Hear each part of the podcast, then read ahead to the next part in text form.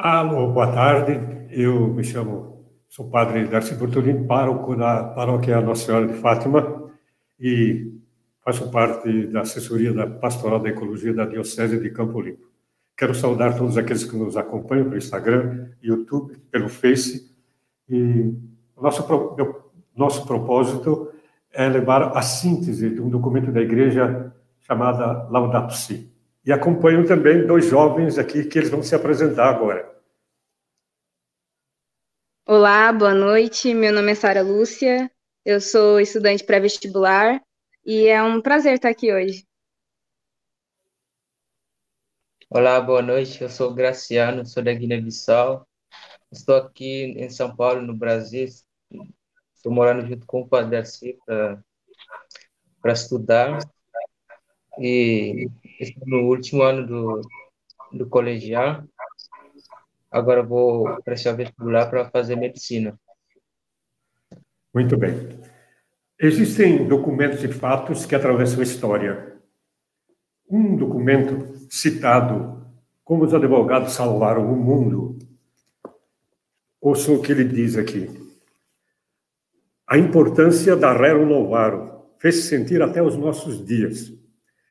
Baseado na doutrina social da Igreja, seus valores se espalharam imediatamente pelo mundo, que já naquele momento precisava de orientação a fim de atenuar a exploração do trabalho o documento elaborado por um padre de formação jurídica trouxe, inclusive, pela sua formata formatação legal, inestimável benefício para milhões de pessoas. Lembrar que a Novaro foi escrito poucos anos depois da abolição da escravatura no Brasil, enquanto que aqui ainda havia escravidão em países aí se discutia a trabalhar somente oito horas por dia. Então, o documento ficou na história. Mas esse documento vai ficar para a história também. É um grande contributo que a igreja está dando ao mundo, ao meio ambiente, ao mundo. Ah, o documento foi escrito e lançado no dia de Pentecostes, no ano de 2015, antes, antes da Conferência de Paris sobre o Meio Ambiente. Muitos dizem que ele influenciou muito esta conferência sobre a questão ambiental. Hoje eu vou abordar a síntese de dois capítulos da Laudato Si. E começa dizendo assim: O mundo é mais do que um problema, é um mistério gozoso que contemplamos na alegria e no louvor. Sim, para nós que rezamos o texto, que são os mistérios gozosos. O primeiro deles é a visita do anjo a Maria, isto é, as esperanças. As esperanças que vêm desde Abraão se realizam agora lá em Nazaré. O Verbo se fez homem e começa a habitar entre nós. Então, ele diz ainda que Francisco cantava: Louvado seja meu Senhor. É um canto que recorda a nossa casa comum. Às vezes ela é comparada com a nossa irmã, que compartilhamos a existência, e outras vezes ela é comparada também com a mãe que nos acolhe. Por isso, ele chama de irmã terra, irmã, irmã terra, irmã mãe terra. Então, a irmã terra nos chama a atenção o que nós, o mal que nós estamos fazendo, o mal que nós estamos fazendo. Isto é, pensando que nós podíamos usufruir dela como bem entendêssemos. Então, o pecado que está no coração humano se faz sentir na degradação do solo, na poluição da água, enfim, o menosprezo que fazemos aos seres vivos. E lembrar que o nosso corpo é constituído da matéria do planeta. Sem ar, sem água, não, é possível a vida. Não é possível a vida. E ele faz um apelo, Papa, que assim, mais de 50 anos atrás, o Papa João XXIII, no momento é, crítico da história, na iminência de uma guerra nuclear, ele escreveu um documento chamado Pati in Terra, Paz na Terra, Paz na Terra, convocando todas as pessoas, todas as pessoas, à, à promoção da paz. Isso teve consequências muito grandes, porque logo depois, durante o Concílio Vaticano II, o Papa Paulo VI foi convidado na ONU para falar sobre a paz, na conferência da ONU. Foi um discurso monumental é emocionante. Esses dias eu fui reler o discurso, é algo assim impressionante, de belo, majestoso. e que encantou, ao menos moveu o coração de todos aqueles representantes das nações. Ainda, diz o, o patriarca Bartolomeu, que é patriarca de Istambul, numa conferência de Alki, no dia 12 de junho de 2012. Ele diz assim: compreender humildemente a convicção que o divino e o humano se encontram no menor detalhe da criação. Mesmo no último grão de poeira do nosso planeta, o divino e o humano aí se encontram. Depois, nessa introdução ainda, ele fala de Francisco de Assis, para dizer que o testemunho de São Francisco vai muito além da linguagem da ciência e da biologia. Tal, quando, tal como acontece a uma pessoa que se enamora. Francisco era enamorado do sol, da lua, das estrelas. E o seu louvor envolvia toda a criatura, porque ele bebia dessa sabedoria que vem, vem da natureza. Ele até pediu aos confrades que na horta, que na horta, Sim, ele pedia até que na horta deixasse crescer até outras árvores silvestres, porque a beleza dela proclamava a beleza do autor e a bondade de Deus. Agora, a pergunta. Primeiro capítulo é o que está acontecendo com a nossa casa? Então eu começo a pensar assim: na minha casa, o cuidado que eu devo ter com ela, o cuidado que eu devo ter com a água, com os resíduos, Agora eu saio para fora de casa, eu penso na minha rua, no meu bairro, na minha cidade. O que está acontecendo aí é o reflexo do que está acontecendo em todo o planeta. Então, é, prezados amigos e, e amigas, nesta manhã eu estava na ciclovia, cuidando de uma plantinha lá. Né?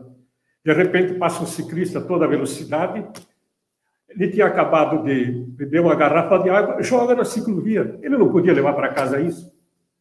Não podia levar para casa isso? Será que tinha mais peso na bicicleta?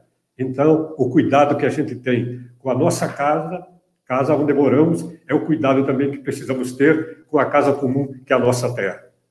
Então, há contínuas alterações, contínuas mudanças na humanidade. Esse é o ritmo da vida, seja o nosso trabalho faz parte da vida atual. É bom lembrar que há uma lentidão na evolução biológica. A Terra não tem o nosso ritmo alucinante. A Terra tem ciclos. Né? A natureza tem seu ritmo. Então, as mudanças não estão acompanhadas para o bem comum, para o bem sustentável e integral. Eu quero falar agora com a, com a Sara. Eu usei a palavra aqui que vai ser usada muitas vezes. O que é sustentável, sustentabilidade? Bom, por sustentabilidade eu entendo ações que visam suprir as necessidades presentes, né, de um jeito ecologicamente correto, economicamente viável e socialmente justo. É, e também muitos acrescentam, né, culturalmente aceitável, isto é, ele precisa ser também acolhido, depende do povo, depende da nação, depende até a etnia. Muito bem. Então, a questão é essa que a qualidade de vida vai deteriorando. E a gente pensou sempre num progresso sem limites. No passado, quando havia essas guerras fiscais aí de estados, eu vi no, na divisa do estado assim, venham poluir, que era para instalar indústrias lá. Mas também, por outro lado, há muitas pessoas que têm instituições que está crescendo essa consciência relativa ao meio ambiente e o cuidado que a gente tem com ela. E agora, algumas reflexões. Primeiro, a poluição e mudanças climáticas. Primeiro, é a poluição que nos afeta diretamente todo dia. A fumaça do carro, da indústria, os resíduos que não são biodegradáveis, os pesticidas, os anticidas, herbicidas, que estão em quase tudo aquilo que nós comemos. Se você acompanhar uma produção de frutas em larga escala, eu não sei se você teria coragem de comprá-las no mercado. Então, vivemos também a cultura do descarte. Custa reconhecer para nós né, o funcionamento de um ecossistema. Custa. Tudo, tudo é descartável. Tudo é descartável. Por exemplo, o sistema industrial, no fim do ciclo de produção, ele não desenvolveu a capacidade de absorver e utilizar os resíduos e também as escórias, aquilo que ele produz. É, isso é muito, isso é terrível. Claro que está crescendo a consciência de chamada reciclagem e assim por diante. Mas estamos longe ainda disso. Eu quero perguntar ao, Luciano, ao Graciano, lá no seu país, qual é o maior problema de poluição que você acha que tem lá?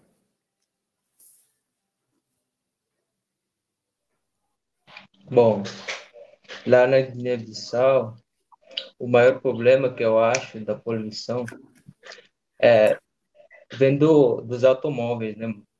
Mas essa essa poluição dos automóveis, porque a indústria praticamente não tem muitas indústrias, pode ter pode ter algumas indústrias que são poucas e automóveis também existem, mas praticamente a maior parte dos automóveis só estão na capital, que é Bissau. Bom, eu quero perguntar como é o problema que eu acho. É. Como eles fazem para plantar lá? Sim. Aí, aí, aí que é o maior problema que eu acho, que praticamente toda, toda, todas as pessoas, como ainda é, as práticas agrícolas são praticamente a mão, a industrialização, a, as máquinas, ainda não, não tem muitas máquinas para que as pessoas consigam cultivar mecanicamente. Então, o que acontece é que as pessoas cortam a mata e, e queimam. É uma prática historicamente aqui no Brasil conhecida como coivara, que é ainda utilizada lá. Muito bem, Graciano. Então, outro problema agora é o clima. O clima é um bem comum. O aquecimento global pode, se não mudar, se não mudar, vai desestabilizar a humanidade. Então, precisamos mudar o nosso estilo de produção e também de consumo. E esse é um problema global. Por exemplo, que, que interfere nas florestas, na pesca, na agricultura. E o trágico a trágica mobilização das pessoas, dos emigrantes, as fugas da miséria, da fome, por causa da degradação ambiental. Claro que agora é a pandemia, mas no ano passado e os outros anos anteriores, quantos desastres no Mediterrâneo, né, das pessoas que saíam dos países para ir para a Europa por causa da fome, da miséria e assim por diante.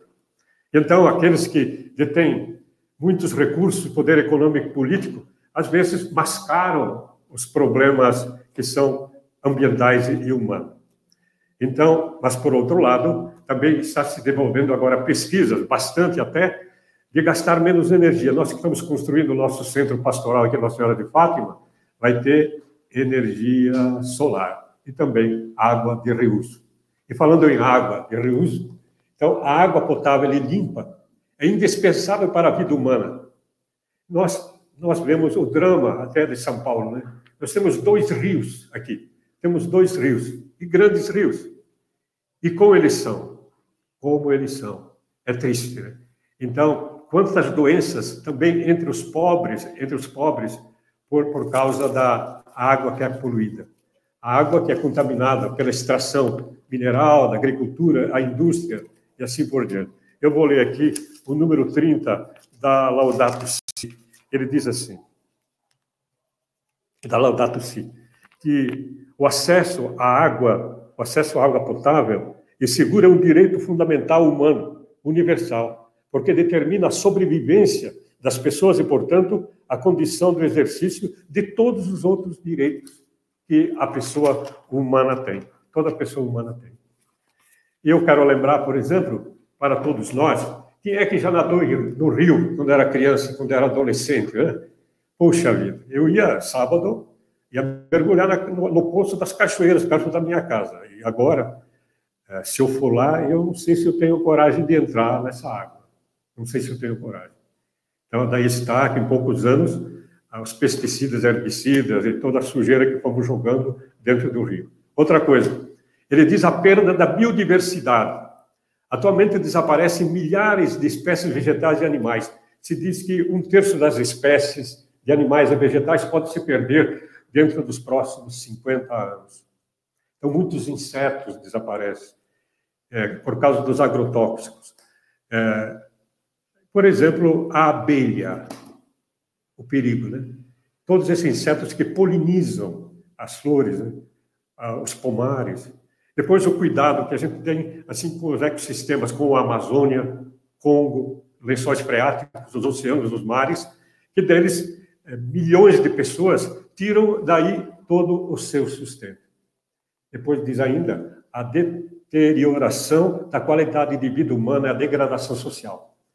As grandes cidades se tornaram pouco saudáveis. Primeiro é a poluição, o caos urbano, o transporte, a poluição visual, acústica. Depois, a natureza, também que não é respeitada.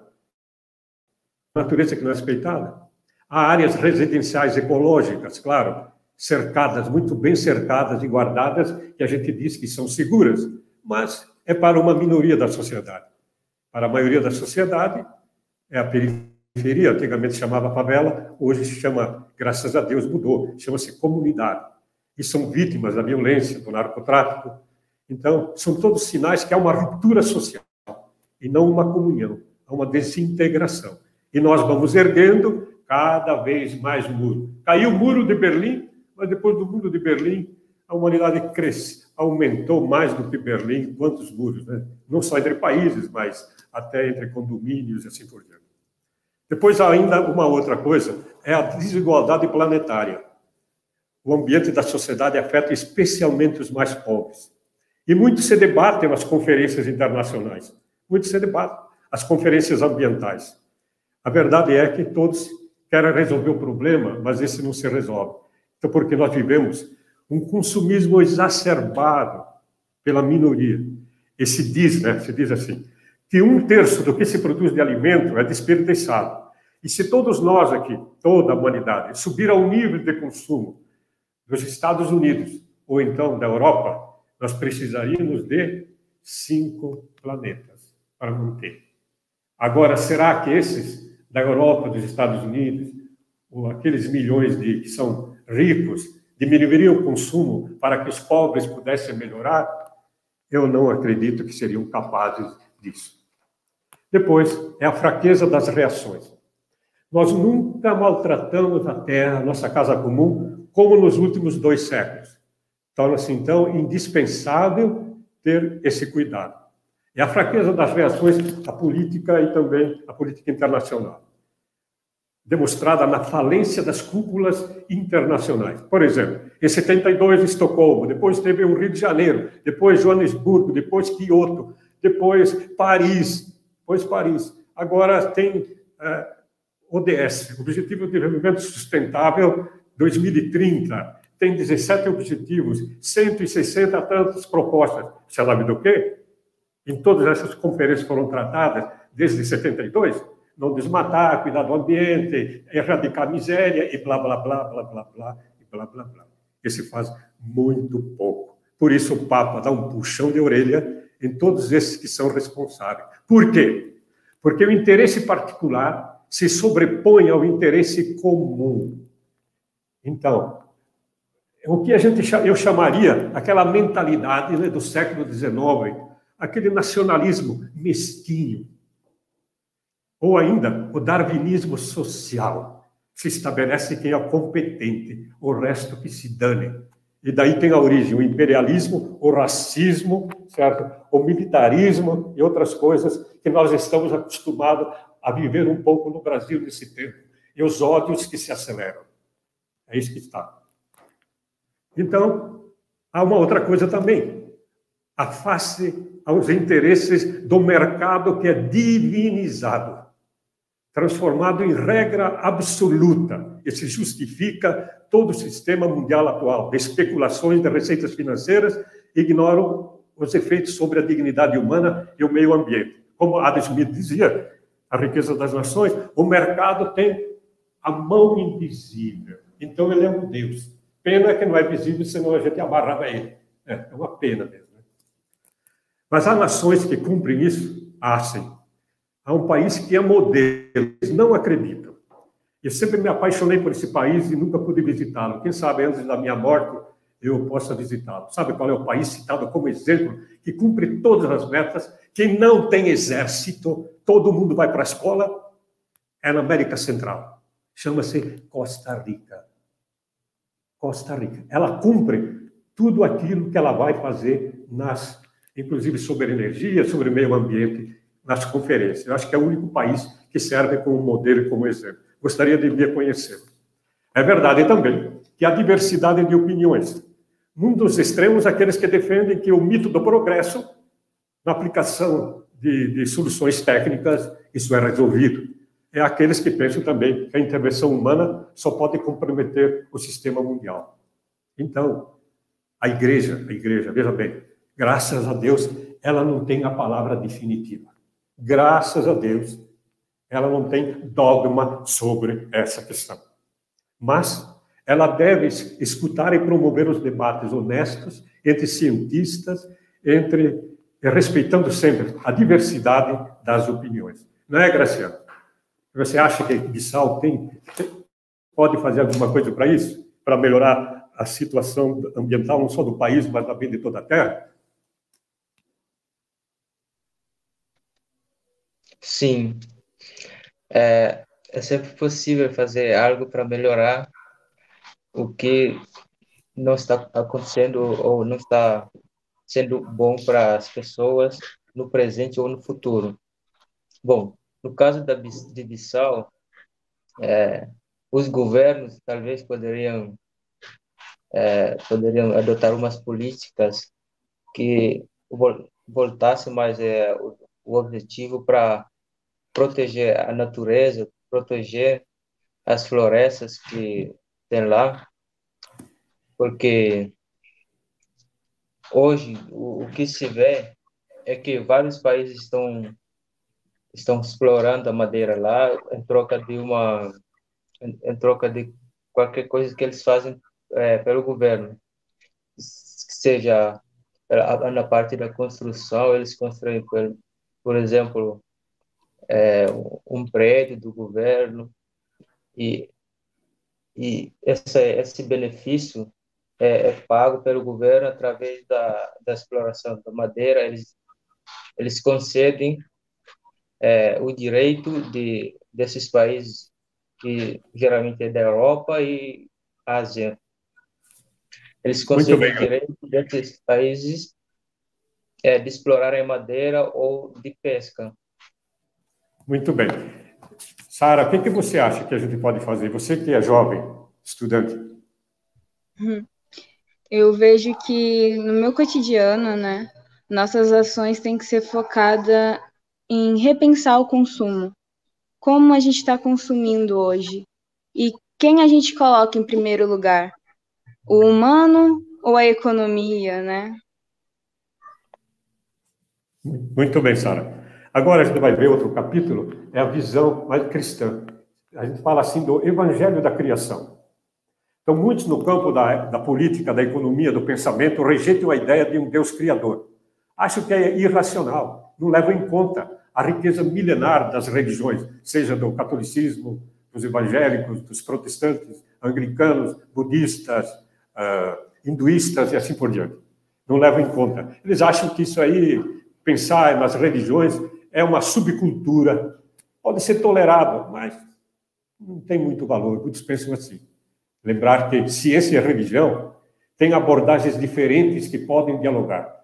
Se a ciência é recente, as religiões têm história milenar.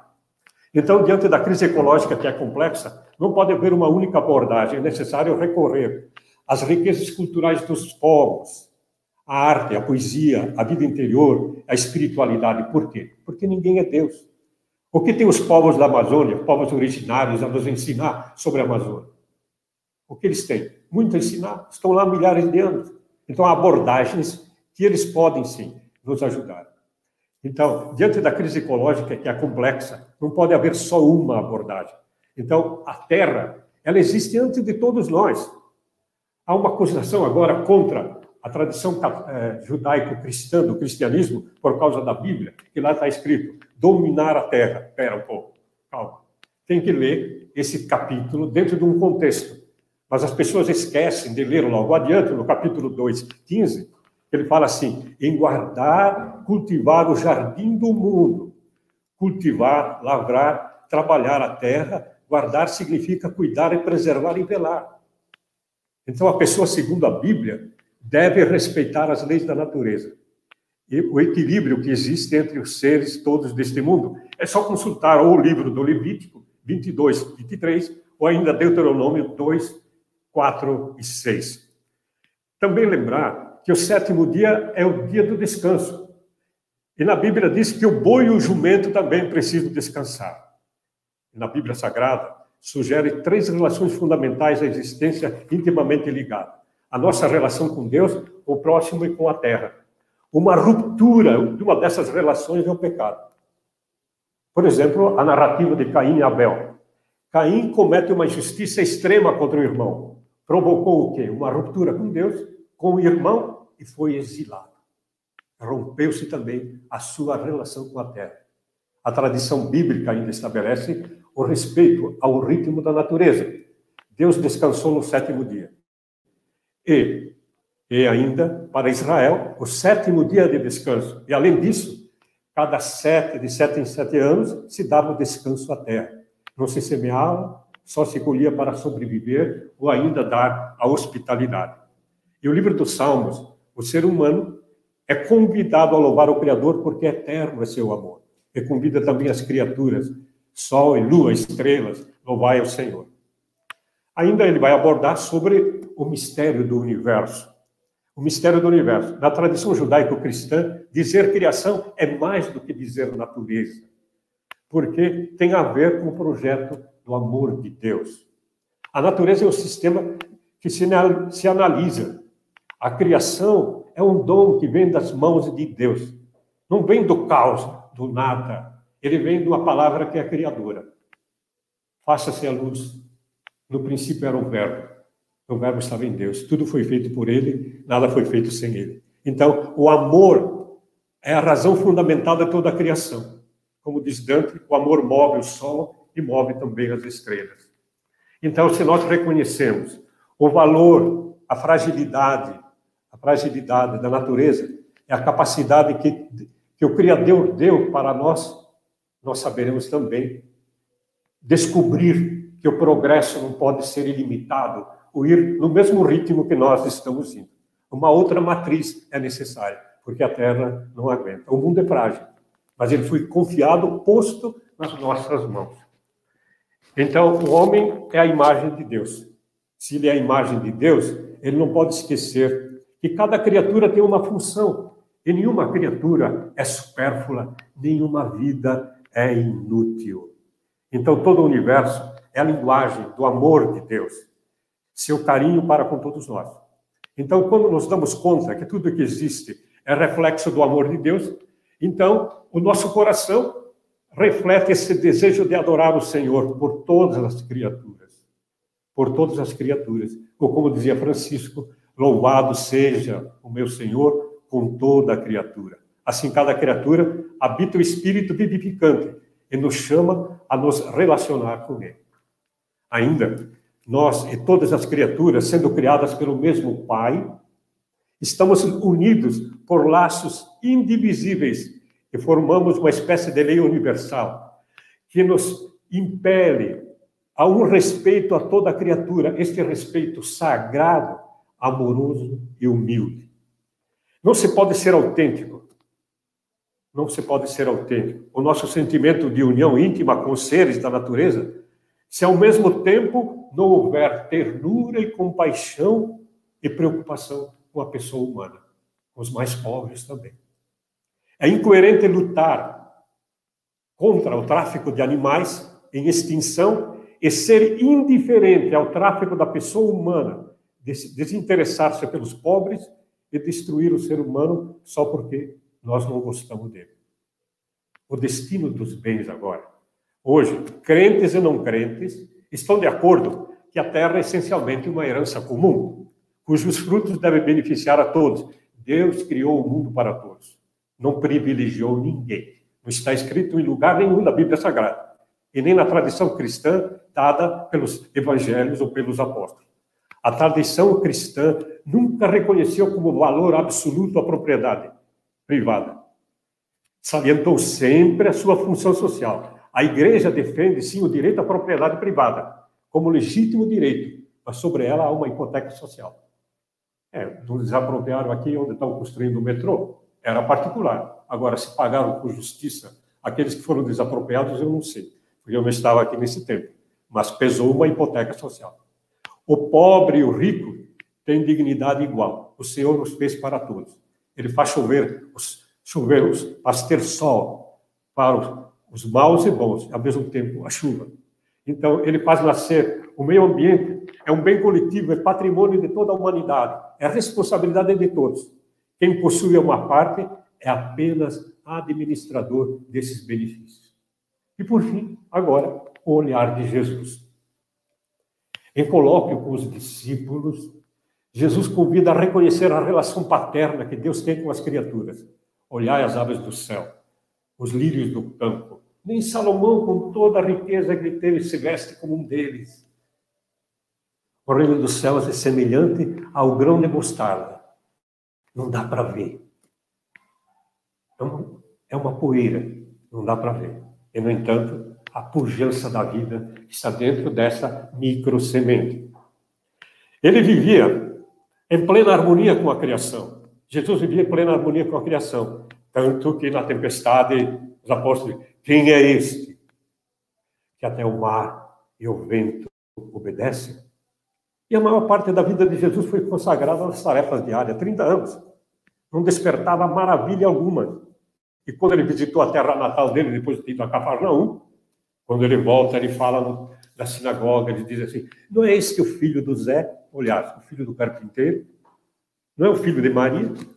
Então, a visão cristã, a visão cristã passa por Cristo que está presente na origem. Todas as coisas foram criadas por Ele.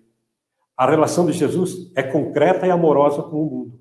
Ele reconciliou, ele restaurou a vida humana e também toda a natureza como diz a carta aos Colossenses, no capítulo 1, 19 e 20.